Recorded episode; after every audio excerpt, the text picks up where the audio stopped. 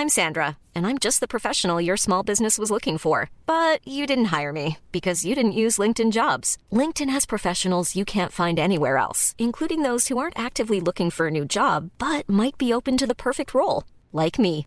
In a given month, over 70% of LinkedIn users don't visit other leading job sites. So if you're not looking on LinkedIn, you'll miss out on great candidates like Sandra. Start hiring professionals like a professional. Post your free job on linkedin.com/people today.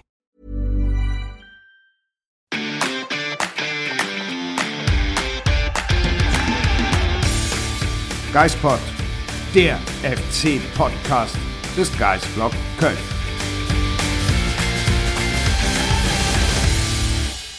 Zurück beim Geistpod an Rosenmontag. Der 1. FC Köln bleibt ungeschlagen, auch an Karneval. Sonja, wie hat dir das 1 zu 1 in Hoffenheim gefallen? Ach, ehrlich gesagt, durchwachsen, weil ich 90 Minuten oder in der 90. Minute noch dachte, der 1. FC Köln würde sich da drei Punkte ergaunern, weil ich glaube, das wäre es wirklich gewesen. So ein dreckiger Sieg, der vielleicht nicht zu 100% verdient gewesen wäre durch das Traumtor von Max Finkgräfe. Aber dann gibt es da einen Spieler bei der TSG Hoffenheim, der uns schlaflose Nächte beschert. André Kramaric. Ich hasse diesen Spieler.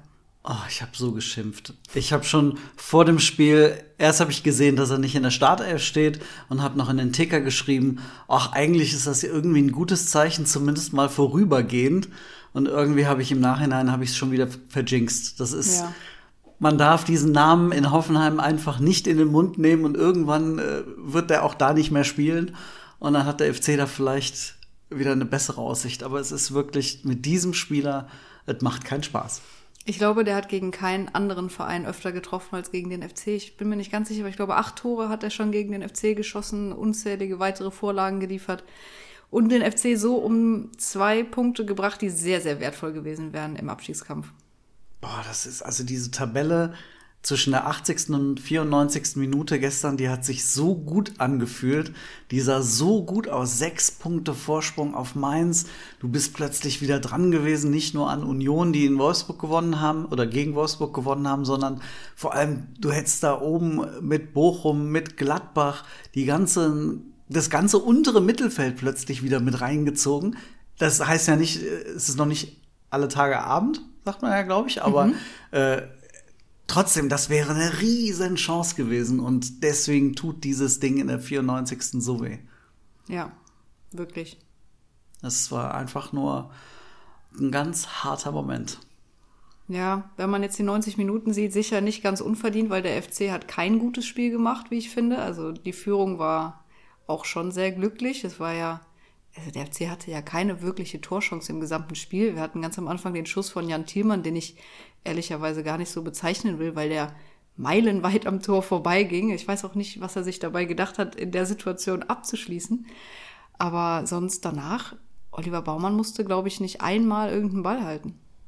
Nee, ich glaube, also am Ende wäre es, wie du gesagt hast, so ein dreckiges, ein dreckiger Sieg gewesen. Es wäre auch im Nachhinein ein dreckiges 0-0 gewesen, wenn Max Finkgräfe da nicht plötzlich äh, zum Prinz Karneval aufgestiegen wäre. Also äh, das war ja ein Traumtor, mit dem man jetzt nicht hätte rechnen können nach den äh, 80 Minuten vorher.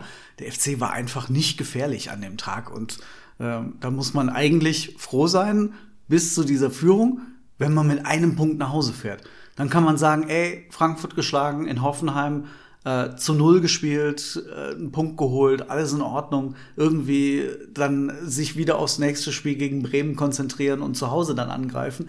Aber wenn du dann in Führung gehst, egal wie, spielt einfach im Tabellenkeller keine Rolle, wie du die Spiele gewinnst. Ja. Und wir haben ja in der letzten Woche schon drüber geredet, so über die Formstärken der Mannschaften. Und wenn man sich das jetzt anguckt, in Wolfsburg und in Hoffenheim, es wäre mehr drin gewesen. Man hätte beide Spiele tatsächlich gewinnen können. Du hättest beide verlieren können, also fair muss man auch sein. Aber Hoffenheim hat da ja jetzt auch nicht die Sterne vom Himmel gespielt. Ich fand sie in der ersten halben Stunde sehr dominant und gut und hatten ja auch einige gute Torchancen mit äh, Bebu und Weghorst. ja. Aber trotzdem bleibt so ein bisschen, dass auch mehr drin gewesen wäre. Ja, und man sieht ja, wenn du jetzt Wolfsburg ansprichst, Union hat jetzt gegen Wolfsburg gespielt und hat gewonnen. Union spielt nächste Woche in Hoffenheim. Mal gucken, äh, wie es da dann aussieht. Das ist halt, ja, da, da hättest du Big Points holen können. Und Ja. die sind dann vom Innenpfosten, äh, äh, und von äh, Kramaric dann kaputt gemacht worden. Aber trotzdem, wenn du sagst, Wolfsburg, Frankfurt vier Punkte und wenn du jetzt Bremen schlagen würdest, Hoffenheim, Bremen vier Punkte, total fein. Damit bist du ja mittendrin im Geschehen und im Rennen. Und wenn du nicht diese beschissene Hinrunde gespielt hättest, dann wäre eigentlich alles relativ in Ordnung. Und dann sagt man, Punkt in Hoffenheim nehmen wir total gerne mit. Wir, wir sind schon richtig, richtig baden gegangen in Hoffenheim. Da ist ein 1-1 eigentlich total in Ordnung.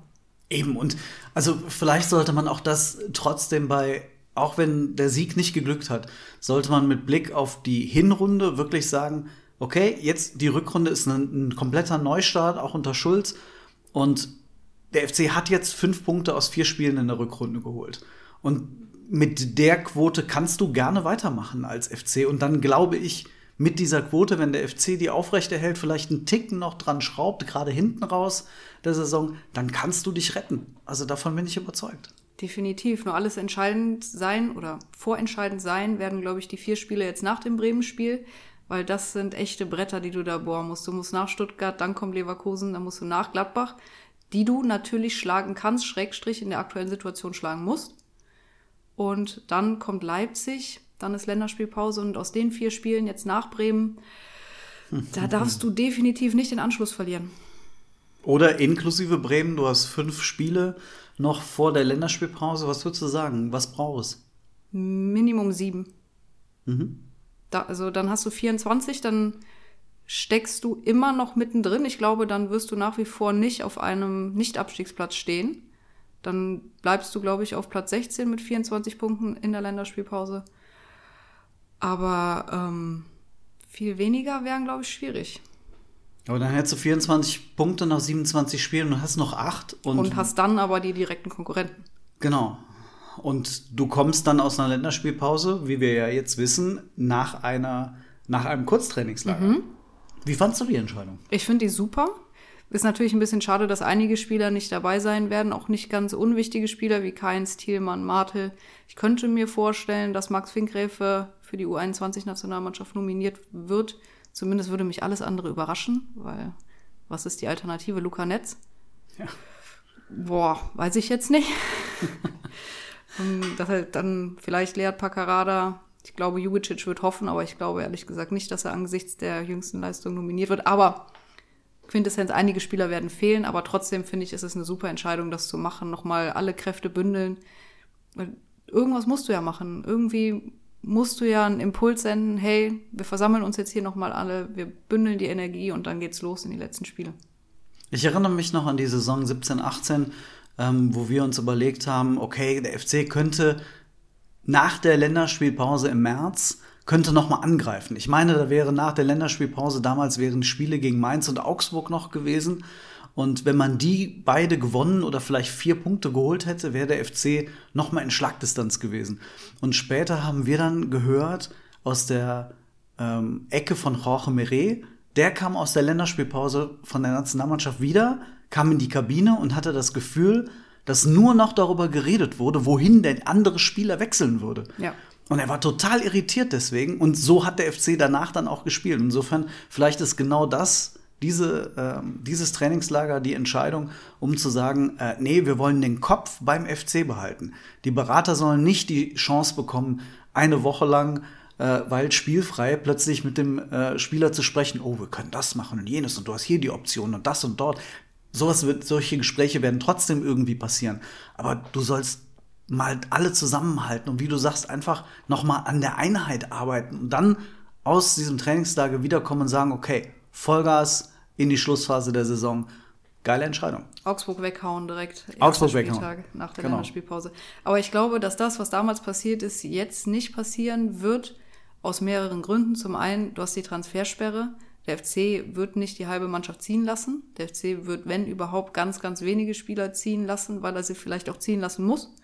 Und zum anderen wurde es damals ja von ganz oben auch in schrecklichster Art und Weise vorgelebt, dass die Saison eigentlich gelaufen ist. Also liebe Grüße an Armin Fee, aber der hat ja noch vor Ende der Transferperiode im Winter damals gesagt, ja, was soll ich denn jetzt noch Spieler verpflichten? Wir sind ja eh abgestiegen.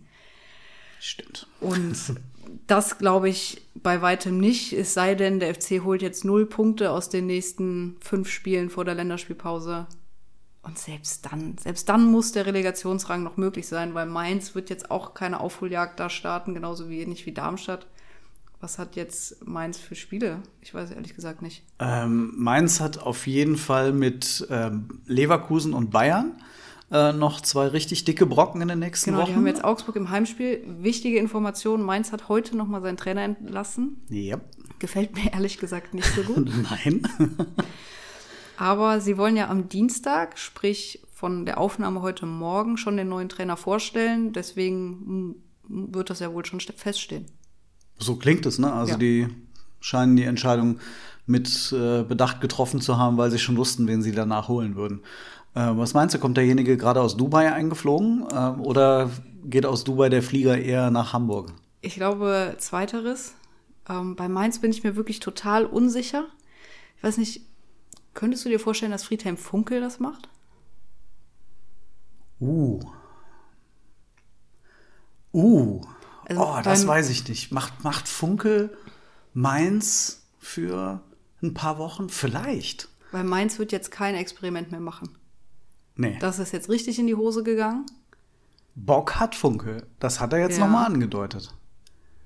Oh, das wäre übel.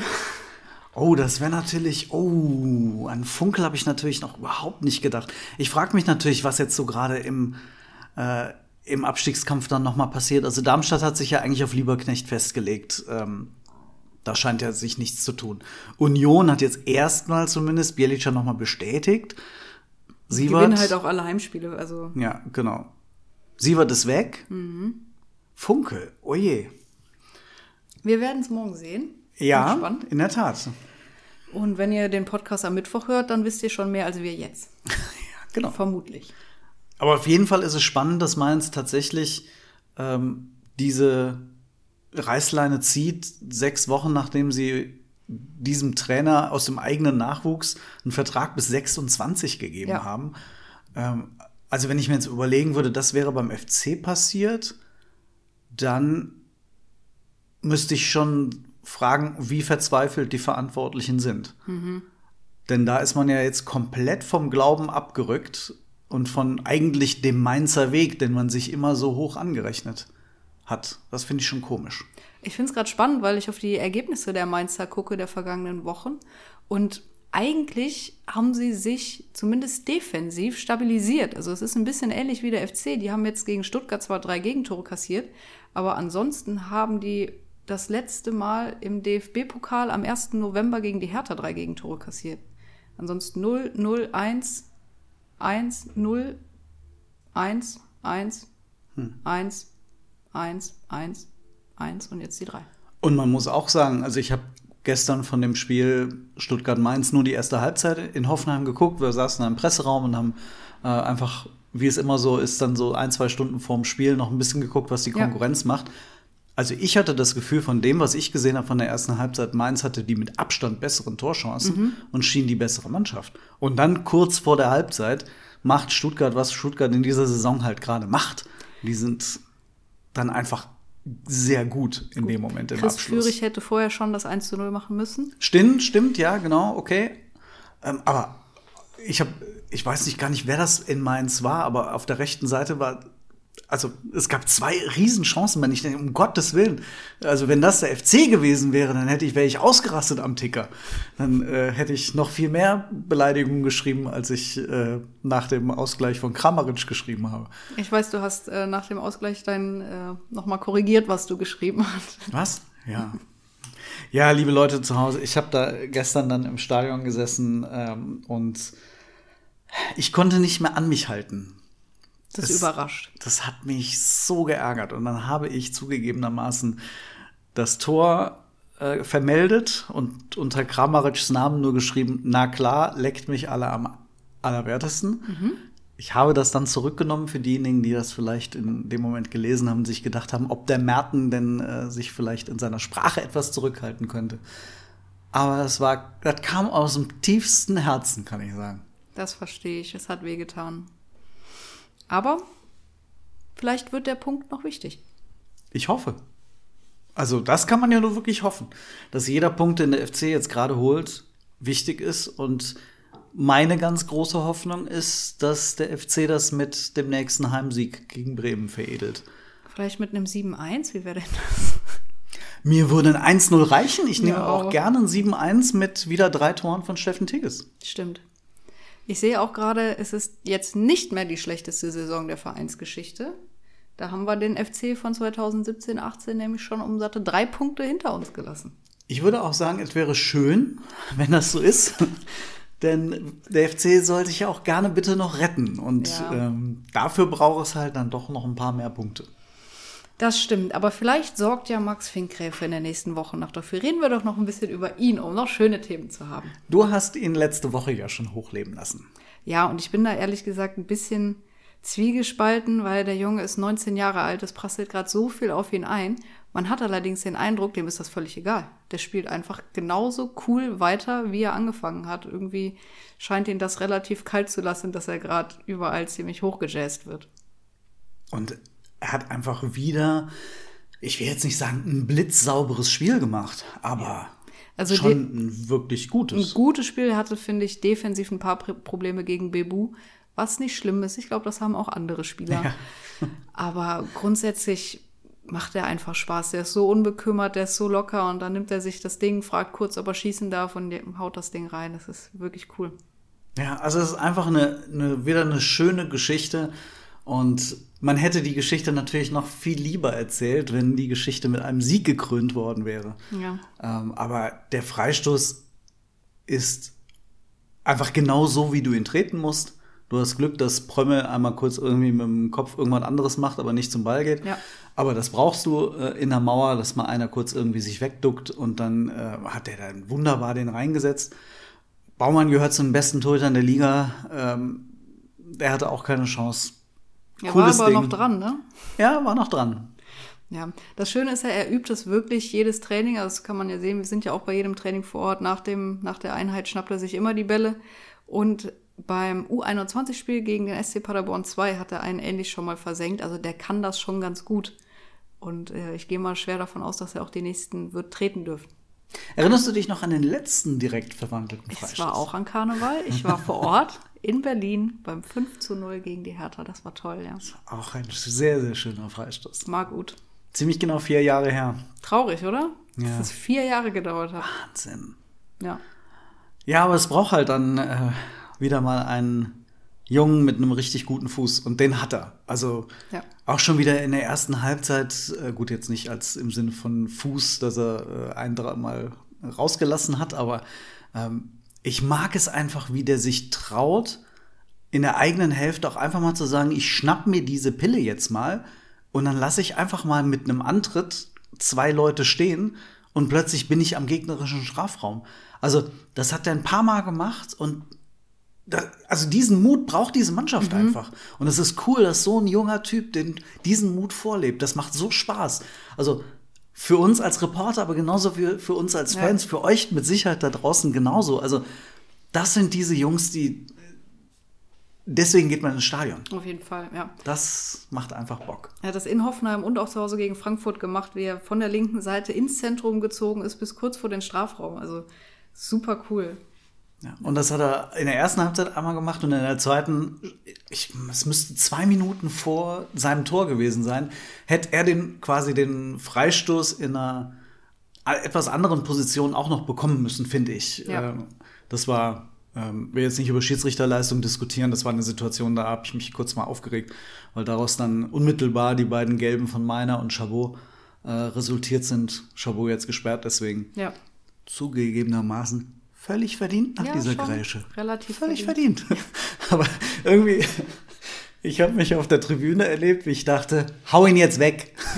weil es so, ich habe mich selbst so geärgert, weil es in dem Moment so offensichtlich war, dass es ein Foul an Finkgräfe war und dann resultiert daraus ein Konter und ich dachte, jetzt flex den einfach weg. Ja, okay, gelbe Karte. Schade, es ist die fünfte. Ja. Ich habe mir noch ein paar Sachen zu Finkgräfer aufgeschrieben im Bundesliga-Vergleich. Er ist jetzt auf Platz 19 aller Bundesligaspiele, was ähm, Bälle pro 90 Minuten abfangen angeht. Finde ich schon nicht so verkehrt, aber dazu muss man sagen, der FC ist ja generell relativ gut. Hübers, Martel und Chabot sind da sogar noch vor ihm. Und er fängt 6,26 Bälle pro Spiel ab und ein gewisser Elias Giri, vielleicht kennt ihn der eine oder andere, hat 6,27. Also ist da sogar minimal hinter Finkgräfe. Wow. Also, okay. Es zeigt einfach nur, wie gut er ist, der Junge. Ja, dann ist er Platz 16 aller Bundesligaspiele, was die Defensivduelle angeht. Da ist übrigens Rasmus Carstensen auf Platz 1 mit 9,86 Defensivduellen pro, pro Spiel. Also nicht die gewonnenen, sondern die, die geführten. Die geführten, ja. Ja. Und Platz 30 bei progressiven Läufen pro Spiel. Ist als Linksverteidiger auch ganz okay. Ich weiß gar nicht, wer das war, aber irgendwer sagte mal, pass mal auf. Also jetzt, um nicht irgendwelche Vergleiche mit Jonas Hector anzustellen, aber Hector hat ja auch dann auch gerne mal im Zentrum gespielt. Ob nicht vielleicht Finkgräfe irgendwann auch mal interessant wäre, ihn zu sehen, ob er auf dem etwas offensiveren Part der Doppelsechs spielen kann. Ich meine, im U19 DFB-Pokalfinale letzten Jahres hat er doch als Zehner gespielt. Der hat sogar als Zehner da gespielt, ja. Da haben wir uns alle irgendwie angeguckt. Hä? Er kam aus seiner Verletzung Ja. wieder. Ich glaube, es war so das allererste Spiel wieder danach. Und ähm, also er kann auf jeden Fall auf vielen Positionen eingesetzt werden. Ja. Grundsätzlich ist die Entwicklung, die er genommen hat in Köln, ja total bemerkenswert. Er kam im Sommer 2021 aus Unterrad, hatte vorher ja Stationen in Dortmund, in Gladbach, was man nicht so laut sagen darf, aber das ist halt auch sein Geburtsort, was vielleicht auch ein bisschen schwierig ist, aber er verkörpert das mit dem FC-Herz ja dann ganz gut und macht das wieder wett. Also er kam im Sommer 2021, hat sein erstes Spiel für die U19 dann aber erst am 12. Februar 2022 gemacht und hatte dann auch nur Kurzeinsätze. Da stand er dann bis zum Ende der Saison nur ein einziges Mal in der Startelf und hatte sonst knapp unter zehn Minuten immer. Dann aber die Hinrunde 2022-23 war stark, so dass er dann ja auch mit in die USA reisen durfte mit den Profis. Dann hat er sich aber wieder verletzt und kam dann im Pokalfinale zurück, wie du gesagt hast. Und jetzt ist er Bundesligaspieler und Bundesliga-Torschütze. Und wenn man deinen Worten glauben mag, vielleicht auch relativ bald U21-Nationalspieler. Das würde mich sehr wundern. Klar kann der auch für die U20 nominiert werden, aber das fände ich jetzt schon sehr merkwürdig, wenn Antonio Di Salvo da nicht sagt, hier, Max, komm mal. Ja, nach den Leistungen, also es muss ja nach den aktuellen Leistungen gehen und Ja. nach dem Potenzial, das man in ihm sieht. Und ähm, das hat er jetzt nur mal angedeutet. Also das war nicht irgendwie nur eine mal halbwegs passable Leistung und dann lädt man mal einen Jungen ein, weil er talentiert ist, sondern äh, der hat das jetzt unter Druck einige Wochen lang schon richtig gut gemacht. Und da muss man sagen, Hut ab äh, vor dem Spieler, äh, vor der Entwicklung und auch, muss man ja auch sagen, ähm, Hut ab beim FC, weil wir haben das ja auch schon vor, naja, anderthalb, zwei Jahren ja auch schon gehört, nach dem Motto, achtet mal auf den Jungen. Anderthalb, zwei Jahre vertue ich mich jetzt in der Zeit, aber kommt ungefähr hin, glaube ich. Ne? Achtet mal auf den Jungen, das ist derjenige, der plötzlich im Hintergrund so einen großen Sprung macht und keiner achtet auf ihn, weil ganz viele halt über Justin Deal und Co. gesprochen haben, aber Ja. ähm, in diesem 2004er ähm, Bereich war er dann plötzlich derjenige, der einige echt überholt hat. Also cool für, für so einen Jungen, der aber auch dann wiederum zeigt, was, wenn wir jetzt mal ein bisschen weiter schauen auf die aktuellen U19 und U17-Spieler, das sollte halt ein Ansporn sein. Du musst nicht der absolut hochtalentierteste sein oder auf den alle schauen, sondern du musst derjenige sein, der in der Lage ist, dann halt vielleicht diese Kombination aus körperlichem Sprung und mentaler Bereitschaft äh, zu nutzen, um dann plötzlich deine Chance auf einer Position zu ergreifen, wo dann vielleicht mal gerade was frei wird. Ja. Ich würde mir wünschen, dass bis zum Ende der Saison Christian Keller den Vertrag mit ihm verlängert, gerne bis 27, 28. Aber Max Finkgräfe darf nicht in die nächste Saison gehen mit einem auslaufenden Vertrag. Auf gar keinen Fall. Und ich bin der festen Überzeugung, dass Max Finkgräfe gerne beim 1. FC Köln bleiben würde, auch in der zweiten Liga. Ich glaube, der weiß, wo er herkommt und was er dem FC jetzt zu verdanken hat. Deswegen wäre das für mich eine der besten Nachrichten für die nächsten Wochen, unab also neben natürlich Siegen. Das sind vielleicht sogar noch die besseren Nachrichten, aber die müssen dann jetzt am liebsten schon am Freitag starten, die Siege. Ja, also wenn es um Personalien geht, Genau. dann ist mit Sicherheit Finkgräfe eine der heißen Personalien, um die sich Christian Keller kümmern muss. Und man kann ja ein bisschen lapidar sagen, so viele hat er ja nicht, um die er Richtig. sich kümmern muss. Insofern, äh, da darf er gerne dann Zeit investieren. Ja. Gut, Freitagabend, Flutlicht, Heimspiel ohne Jeff Chabot. Hoffentlich wieder mit Timo Hübers. Weil dann eine komplett neue Innenverteidigung fände ich ein bisschen schwierig. Ja, ähm, ich hatte zugegebenermaßen in Hoffenheim ein paar Sorgen mit Benno Schmitz und Luca Kilian. Also Timo Schulz hat Kilian gelobt danach, auch vor allem für seine Defensivarbeiten, äh, die gewonnenen Zweikämpfe. Alles in Ordnung. Ich hatte so ein bisschen Sorge, weil die beiden vom Tempo mäßig in meinen Augen gegen Bayer überhaupt nicht hinterhergekommen sind. Mhm. Schmitz fand ich extrem, also zumindest in der ersten Halbzeit, am Ball extrem fehleranfällig. Und bei Kilian war meine Sorge, sein Spielaufbau bestand darin, den Ball hoch und weit nach vorne zu dreschen. Und du hast ja noch nicht mal einen Mittelstürmer. Ja, also, Thielmann war da wirklich auch auf verlorenen Posten gegen die ganzen hohen Bälle. Und, und das ist dann halt nicht das Spiel des FC unter Timo ja. Schulz. Ne? Also das ist genau das, was Timo Schulz eigentlich nicht sehen will. Insofern, ich glaube, da muss auch eine Justierung erfolgen in dieser Woche damit das gegen Bremen besser wird. Mhm. Ja, Kilian fand ich in den ersten Minuten wackelig, aber dann hat er sich zumindest defensiv wirklich stabilisiert. Ich fand, er hat dann wirklich ein sehr, sehr ordentliches Spiel gemacht. Benno Schmitz hat mir ehrlich gesagt gar nicht gefallen, aber er hat sehr, sehr viel gut gemacht mit seinem Block dann aus, äh, also gegen Skov, der einfach nur hätte einschießen müssen, glaube ich, aus ja. elf Metern. Das wäre dann das 0-1 gewesen. Und ob der FC dann nochmal zurückgekommen wäre, weiß ich nicht. Von daher hatte er damit wirklich auch eine spielentscheidende Szene, die ihm dann vor einer nicht ganz so guten Note bewahrt hat, glaube ich. ja, und es ist in, in dem Sinne tatsächlich, wenn man sich auf die reine Defensivarbeit dann beschränkt, ähm, hat der FC es wieder geschafft, eigentlich über lange Zeit sehr stabil zu stehen. Du kannst als FC nicht alles verteidigen, auch nicht gegen so schnelle und gute Stürmer, die die Offenheimer nun mal haben. Mhm. Also bei aller äh, Krise, in der die stecken, das sind ja nicht die schlechtesten Fußballer, die da vorne haben. Und ich glaube, der FC hätte sich gefreut, wenn das Gerücht gestimmt hätte, dass Ilas Bebu zum FC wechselt. Ich glaube, da hätte sich jeder darüber gefreut, wenn der hier aufgeschlagen hätte letzten Sommer. Ähm, und man hat gesehen am Sonntag, dass der was kann. Ja. Naja. Gut, das war eine große Ente. ja, genau. Ähm, und äh, jetzt ist das Thema auf jeden Fall mit Hoffenheim mal abgehakt. Bremen kommt jetzt am Freitag. Wir haben beide schon gesagt, ne? Nichts anderes als ein Sieg kann jetzt in so einer Situation zählen. Ja, muss das Spiel gewinnen. Also auch ein Punkt, finde ich, reicht nicht gegen Bremen. Naja, zumal du ja irgendwie zumindest das Gefühl behalten möchtest, die Mannschaften da oben, genauso wie Mainz hinter dir, schrittweise unter Druck zu setzen. Und Mainz wird mit einem neuen Trainer zu Hause gegen Augsburg spielen. Ähm, und insofern, wenn Mainz das gewinnt, ist es für den FC auf der einen Seite, hm, könnte von hinten da jemand kommen. Auf der anderen Seite, aber du kannst natürlich an Augsburg rankommen. Also mhm. rankommen im ja. Sinne von, aber du kannst zumindest mal einen Sprung machen. Stimmt. So dass Augsburg jetzt das Gefühl gehabt, oh, äh, okay, das wird auch noch mal eng. Ja, du kannst halt super vorlegen am Freitagabend. Also eigentlich mag ich Freitagabendspiele, ja. wenn der FC gewinnt, weil ja, man dann genau. super entspannt die Konferenz gucken kann. Ja. Ähm, ich hatte mir noch das Restprogramm von Gladbach angeguckt, weil die sind natürlich auch gar nicht so weit entfernt. Die sind gerade mal ja, sechs Punkte bei einem Sieg vom FC vielleicht drei Punkte entfernt. Die haben jetzt nämlich Leipzig auswärts und dann haben die drei richtige Abstiegsknaller. Die spielen dann gegen Bochum, Mainz und den FC. Also entweder verabschieden die sich damit aus dem Abstiegskampf oder die sagen mal richtig Hallo. Also da hätte ich überhaupt nichts dagegen. Äh, beim Letzteren, mhm. wenn Sie mal nochmal Hallo sagen.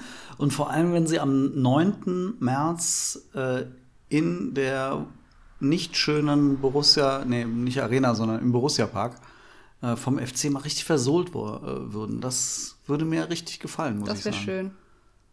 Und wenn, sie, wenn der FC dann dran wäre und Gladbach dann richtig drin wäre, dann könnte ich es auch ertragen, dass Leverkusen aktuell auf Tabellenplatz 1 steht. Ah, immer noch schwierig. Aber wenn der FC mit dem Sieg in Gladbach an Gladbach vorbeizieht und sie auf den Abstiegsplatz schickt. Das wäre ein Triumphzug. Das wäre ein Triumphzug, dann würde ich zumindest noch für einen Spieltag sagen, Leverkusen als Tabellenführer ist okay. Äh, genau, also dann einen Tag kann man das noch akzeptieren. Ja, genau. Aber dann muss auch irgendwann mal Schluss sein. Ja, definitiv. Wir hatten jetzt ihren Spaß. ja, genau, und jetzt ist mal gut. Jetzt können wir wieder zu Vizekusen bitte zurückkehren. Ja. Aber man muss ja dann auch sagen, Gladbach hat ja hinten raus dann ein bisschen, na, ein bisschen knackiger dann. Ja, gut, Bremen, Frankfurt, Stuttgart. Ja, kommt immer auf die Form dann von an. Ja, ist auch wieder wahr. Wir werden sehen. Es Wir werden spannend. sehen. Ja, genau. Der FC muss seine Hausaufgaben machen, alles andere ist egal. Ja. Also, und dafür ist die Saison ja auch noch zu lang. Also, wir reden jetzt nicht über das Restprogramm der letzten vier, fünf Spiele, sondern Mhm. wir sind jetzt gerade mal vier Spiele in der Rückrunde. Ja. Und da hat der FC fünf Punkte geholt und das ist eine gute Ausbeute. Hätten, hätte der FC das nach der Hinrunde gehabt, hätten wir alle gesagt, great. Und ich glaube, dann wäre Baumgart heute noch Trainer. Und ich glaube, dann hätte der FC einfach eine solide Saison gespielt. Dann würde der FC jetzt wahrscheinlich da stehen, wo, keine Ahnung, aktuell Augsburg, Gladbach oder so stehen. Ja, so nach dem Motto, keine gute Saison, aber auch keine schlechte. Vielleicht wäre Max Finkgräfe dann aber nicht Bundesliga-Stammspieler. Das ist das Einzige, was äh, durchaus, äh, wo du durchaus recht haben Ja. könntest. Das ist korrekt. Erfreuen wir uns also an Max Finkgräf und hoffen, dass die Rettung äh, dank ihm auch kommen wird. Unter anderem dank ihm, ja. Unter anderem. Dann wünschen wir euch da draußen eigentlich einen schönen Rosenmontag noch. Ähm, schönes Nobelverbrennen. Äh, keinen allzu großen Kater an Aschermittwoch. Aber einen richtig geilen Kater am Samstagmorgen, weil ihr euch mal richtig, wir sollen ja nicht immer über Alkohol sprechen, weil ihr richtig gefeiert habt. Genau. Nach einem Sieg am Freitagabend. Oder Das wäre schön. Da würde ich mich mit euch freuen. Und dann reden wir nächste Woche Montag hoffentlich über einen äh, Sieg gegen Bremen. Und dann werden wir ja vielleicht auch wissen, wo die Reise für Steffen Baumgart hingeht, denn in diesem, dieser Woche sind ja zumindest zwei Trainerposten frei geworden. So sieht's aus. Schöne Woche, macht's gut. Bis dann.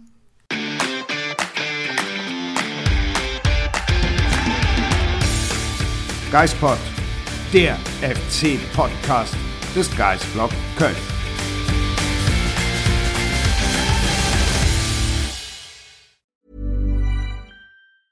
Hey, it's Danny Pellegrino from Everything Iconic. Ready to upgrade your style game without blowing your budget? Check out Quince. They've got all the good stuff shirts and polos, activewear, and fine leather goods, all at 50 to 80% less than other high end brands. And the best part? They're all about safe, ethical, and responsible manufacturing. Get that luxury vibe without the luxury price tag. Hit up quince.com slash upgrade for free shipping and 365 day returns on your next order. That's quince.com slash upgrade.